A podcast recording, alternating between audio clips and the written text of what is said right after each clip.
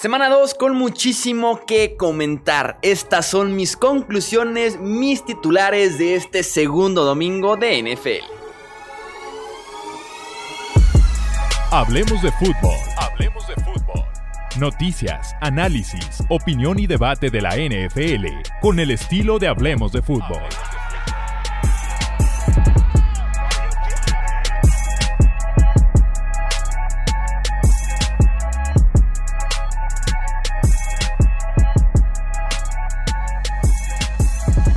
¿Qué tal amigos? Bienvenidos a un episodio más del podcast de Hablemos de Fútbol. Yo soy Jesús Sánchez, estamos grabando esto a minutos de que terminara el Sunday Night Football. Vaya partido, vaya clásico instantáneo entre Seahawks y Patriots. No nos pueden dar ellos un mal partido en los últimos años.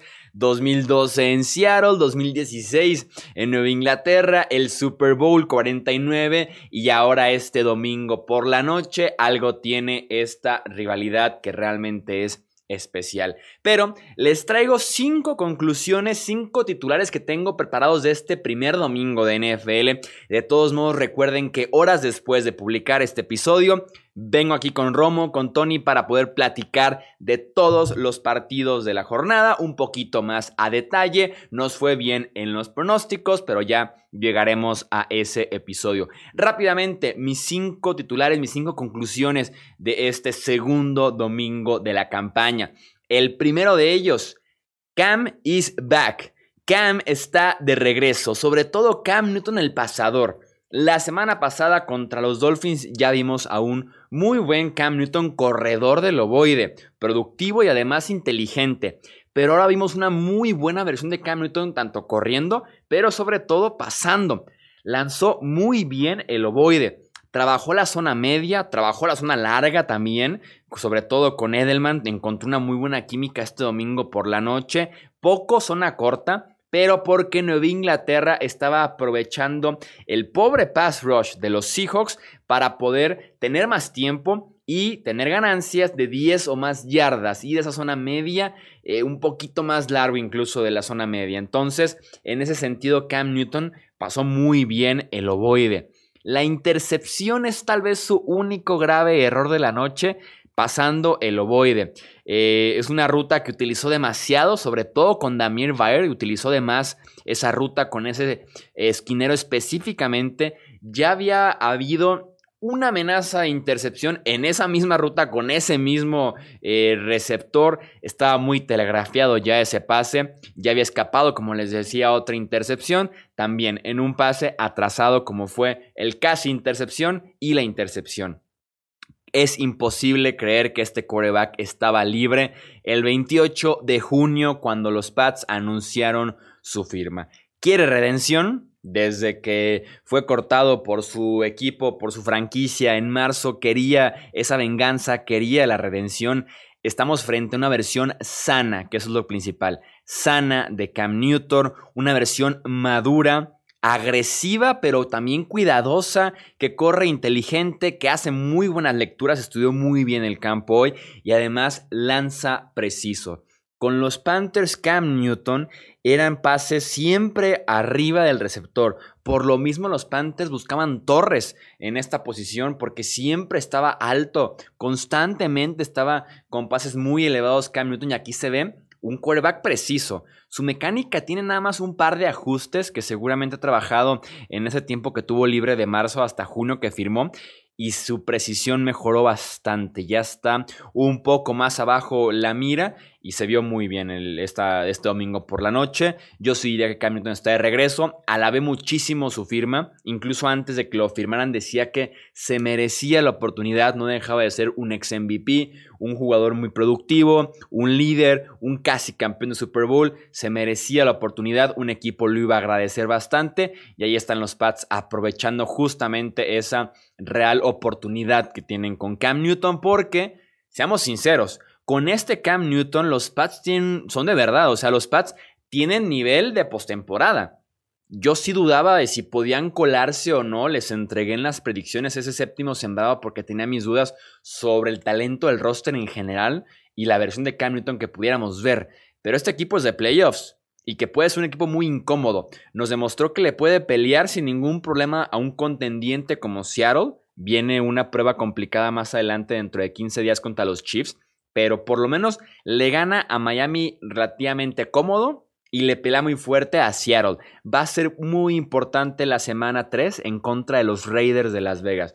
Puede ser como el punto medio entre Dolphins y Seahawks, ¿no? Los Raiders ahí en medio. Entonces, pudiera ser una buena opción ver a Cam Newton en ese entonces, pero yo sí creo que está de regreso y los Pats son candidatos serios a postemporada. Siguen por debajo del nivel de Ravens, Chiefs, tal vez Steelers y Bills, pero están fuertes, están peleando ahí por ser ese quinto mejor equipo en la conferencia americana.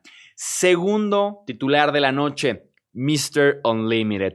Ese fue el apodo que el mismo Russell Wilson se puso semanas antes de que iniciara la temporada. Mr. Unlimited, el señor sin límites. Y ya saben qué, yo le creo. Nueve touchdowns y una intercepción en las primeras dos semanas de temporada con 11 pases incompletos solamente. Y la intercepción no es culpa de Russell Wilson, le pega en las manos a Greg Olsen e incluso es un pick six. Entonces, en ese sentido, muy mala suerte, pero no fue su culpa. Cinco touchdowns en contra de los Pats a cinco receptores diferentes. Russell Wilson dio cátedra de cómo jugar la posición el domingo por la noche porque repartió para todos y de diferentes maneras y eso me encantó. Tiene un touchdown vertical en un poste hacia afuera, hacia DK Metcalf. Hermoso. Wilson lanzando el ovoide vertical, yendo largo. Es hermoso su arco iris. El aire que le pone el, ovoide. Lo cómodo que cae el ovoide para el receptor. Entonces tiene ese touchdown vertical con DK Metcalf. Tiene después un touchdown también vertical, pero hacia el otro extremo, hacia, el otro lado, en un touchdown pegado a la lateral con eh, Moore, es imposible que se ponga mejor ese ovoide, los dos muy bien cubiertos y aún así el receptor tiene toda la ventaja para hacer la recepción. Después tiene un touchdown escapando de la bolsa que se encuentra a Tyler Lockett en la parte de atrás de la zona de anotación. Tiene también un wheel route con Chris Carson, es una ruta para nada sencilla porque tienes que medir el tiempo en el que el running back sale del backfield en una tipo, sí, fue un wheel route, eh, pasa al linebacker, en este caso safety Adrian Phillips, y poco a poco tiene que ir el balón midiendo el desarrollo del corredor. Entonces es una ruta complicada de lanzar. Y después tiene una ruta cruzada sencillita con Swain, que también fue ese otro touchdown para Wilson. Cátedra de cómo jugar la posición. Y además lo está haciendo frente a una de las mejores secundarias de la NFL. La de los Pats sigue siendo una de las mejores secundarias de la NFL, con el actual defensivo del año, con Stephon Gilmore, eh, JC Jackson, Jones, el slot cornerback, los gemelos McCurdy. Entonces es una muy buena secundaria y Russell Wilson le lanzó cinco pases de touchdown y le hizo a la pobre secundaria los 35 puntos. Me encanta porque los Seahawks están finalmente dejando que trabaje de forma ilimitada.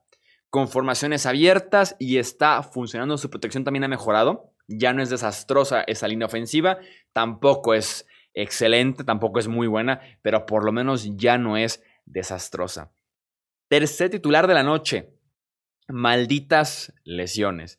Tengo aquí el listado de las principales lesiones y fue una de las semanas más trágicas que recuerdo en lo que llevo cubriendo la NFL. Vamos a repasar eh, una por una forma muy rápida. Sacó un Barkley. Eh, bueno, eso sí, estos son reportes de los primeros exámenes. Seguramente el lunes por la mañana, mediodía y tarde, poco a poco se van a ir confirmando porque van a llegar exámenes diferentes, realizados en hospitales directamente, en la ciudad de cada equipo. Entonces, poco a poco vamos a ir confirmando las lesiones, pero reportes iniciales. Sacó un Barkley, el corredor de los Giants. Parece que se desgarra el ligamento anterior cruzado de la rodilla y se pierde el resto de la temporada. Christian McCaffrey, tobillo con los Panthers, ese sí no hay mucha información al respecto. Raheem Monster, corredor de los Niners, se lastima el ligamento colateral medio de la rodilla. Pudieran ser por ahí un par de semanas, pero se va a sentir incómodo Monster regresando. Cam Akers, corredor novato de los Rams, costillas. Davante Adams, wide receiver de los Packers, en donde la corva. Paris Campbell, voy a recibir de los Colts la pierna, no hay mucho que reportar ahí. Stelling Shepard, dedo del pie, voy a recibir de los Giants. Curlan Sutton que vuelve de la lesión en el hombro, el voy a recibir de los Broncos y ahora sale lastimado de la rodilla. Los quarterbacks, Tyrod Taylor se lastima el pecho en el calentamiento del Chargers contra Chiefs. Se lastima el pecho en el calentamiento. Lo veo muy complicado que se haya lastimado eh, durante el calentamiento en el campo, porque realmente el trabajo es muy sencillo, es, ligerito. Creo yo, y juzgando por lo que vi en Hard Knocks, Taylor estuvo pegándole muy fuerte al gimnasio. Si se lastimó es tal vez porque le metió una media horita, una hora eh, de gimnasio antes del partido y tal vez ahí se lastima el pectoral. Eh, Drew Locke, el quarterback de los Broncos, se lleva un golpe tan fuerte. Bob Dupree le cae encima, lo captura y le cae encima con todo el peso y la fuerza. Se lastima el hombro y va a estar fuera de dos a cuatro semanas. Jimmy Garoppolo, el quarterback de los Niners, se lastima el tobillo y se dice que se va a perder por lo menos eh, la próxima semana. Seguimos con los Niners que se llevaron muy malas noticias este domingo por la tarde. Nick Bosa, el excelente pass rusher, el prometedor pass rusher de los Niners, está fuera el resto de la campaña con lo que parece ser un desgarre del ligamento anterior cruzado de la rodilla. Parece que también Solomon Thomas, el pass rusher, sufrió esta lesión, aunque con Bosa, desde que le hicieron la prueba en el campo, sabían que era. Con Thomas sí vamos a confirmarlo con las pruebas más adelante. Frank Clark, el pass rusher de los Seahawks, eh, perdón, de los Chiefs, tiene un malestar, salió del partido. Mismo caso el esquinero Antonio Hamilton, un problema de la ingle. Los Falcons, Caleb McGarry, su tackle derecho, lesión de ligamento colateral medio de la rodilla. Y Tack McKinley, su pass rusher, con lo que parece una lesión en la ingle.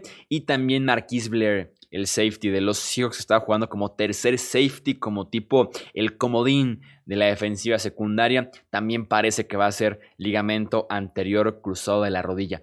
¿Por qué tantas lesiones? La pretemporada, no hubo partidos. Los entrenamientos limitados. Los jugadores normalmente trabajan en el campo desde finales de abril, mayo, algo de junio. Para finales de julio ya están en training camp, todo agosto. Y ahora sí empieza la temporada en septiembre. Este año llegaron a muy finales de julio, principios de agosto a las instalaciones a hacer acondicionamiento físico, o sea, gimnasio y estar en el campo de forma muy limitada. Primera semana de agosto hubo un poco de fútbol, pero en shorts y playeras y trotando. Nada de correr, nada más trotando.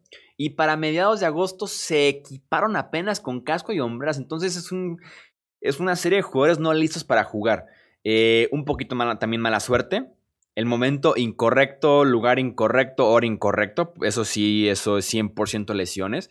Eh, el campo de MedLife, hubo muchos quejas por parte de San Francisco sobre el campo del MedLife Stadium. Eso es de checarse de forma urgente en FL. Y también los defensivos son cada vez más pesados, más fuertes. Eso no ayuda mucho a los ofensivos. Mientras que los ofensivos son también cada vez más pesados por el músculo y también ágiles. Entonces un cuerpo de ese tamaño, si hace un corte muy agresivo, pues la rodilla no va a aguantar tampoco mucho que digamos. Esas son mis razones que yo veo para poder eh, decir por qué tantas lesiones en la NFL. Cuarto titular de la noche. ¿Quién lo hizo peor? ¿Dan Quinn? o Mike McCarthy. Dan Quinn, head coach de los Falcons, o Mike McCarthy, head coach de los Cowboys. Ya hablaremos de ese partido en el siguiente episodio, pero vamos hablando de los coaches. En el caso de McCarthy, su equipo, Dallas, inicia con despeje, fumble, fumble, cuarta oportunidad fallida, fumble. Estamos hablando de tal vez el peor inicio en la historia de la NFL para un equipo. La cuarta oportunidad que les digo que fallaron es un pase en el que el despejador busca a uno de los gunners, los que están abiertos en el despeje listos para buscar el ovoide. Se queda corto el despejador. Obviamente olía un poquito mal desde que dices que un despejador intenta un pase para un gunner. Fue perdiendo 14-0. Fue justo como su defensiva no tenía nada en ese momento y le dio a Atlanta el ovoide en la propia 29. Qué innecesaria decisión. Y después en el partido tiene todavía otra cuarta oportunidad en la que otra vez manda un despeje falso, manda un intento eh, de burla de despeje para poder conseguir la primera oportunidad en la que el protector del despejador, que es la persona que está cuatro o cinco pasos detrás del centro, corre justamente por el centro de la formación y tampoco lo consiguen. Esta jugada fue tan sin sentido, lo manda perdiendo por 12 puntos con 12 minutos por jugar en el último cuarto. Era obvio que era un despegue falso, o sea, si despejabas McCarthy en esa situación era para que te despidieran. Mi pregunta es, era obvio que había que jugársela, insisto, 12 puntos de diferencia y 12 minutos por jugar, había que jugársela. Y si te la vas a jugar, juégatela con los que saben. Tienes una ofensiva carísima. Tienes a Dak Prescott que coma 31 millones este año.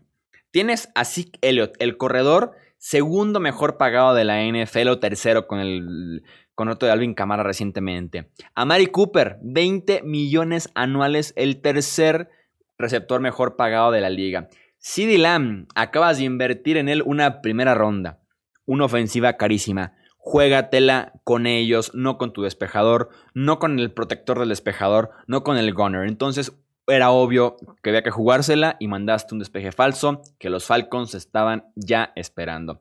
Y otra vez McCarthy, cuando perdían 39 a 24 los Cowboys hacen touchdown y manda la conversión fallida, se quedan 39-30. Era patear el era patear el punto extra y jugártela por dos puntos en la segunda anotación, no en la primera. Juégatela hasta la segunda. De momento toma los puntos, no sabes qué puede pasar. Toma los puntos temprano y ahí falló McCarthy. Y con Dan Quinn, su equipo estaba ganando 20-0 en el primer cuarto. Estaba ganando 29-10 en el segundo cuarto. Y lo peor, estaba ganando 39 a 24 con 5 minutos por jugar. Dallas tuvo tres posesiones de touchdown en esos cinco minutos. Y además, el tema del día, la polémica, el oso del año, es de cárcel lo que pasó en la patada corta. Es inaceptable que no hayan cubierto antes de que cruzaran las yardas. Yo creo que sin querer ofender, pero hasta alguien de categoría intermedia sabe que ese balón se tiene que cubrir. ¿Para qué? Los Falcons dejan correr el ovoide las 10 yardas y todavía permiten que Dallas se ponga alrededor de la fogata, alrededor del balón. Es inaceptable, o sea, no puedes tener un equipo tan mal entrenado y tan mal informado de lo que deben hacer en una patada corta. Ese balón, en cuanto rodó 3-4 yardas que venía ya sin fuerza, era para que cualquiera que estaba cerca de los Falcons lo cubriera y el partido se acababa.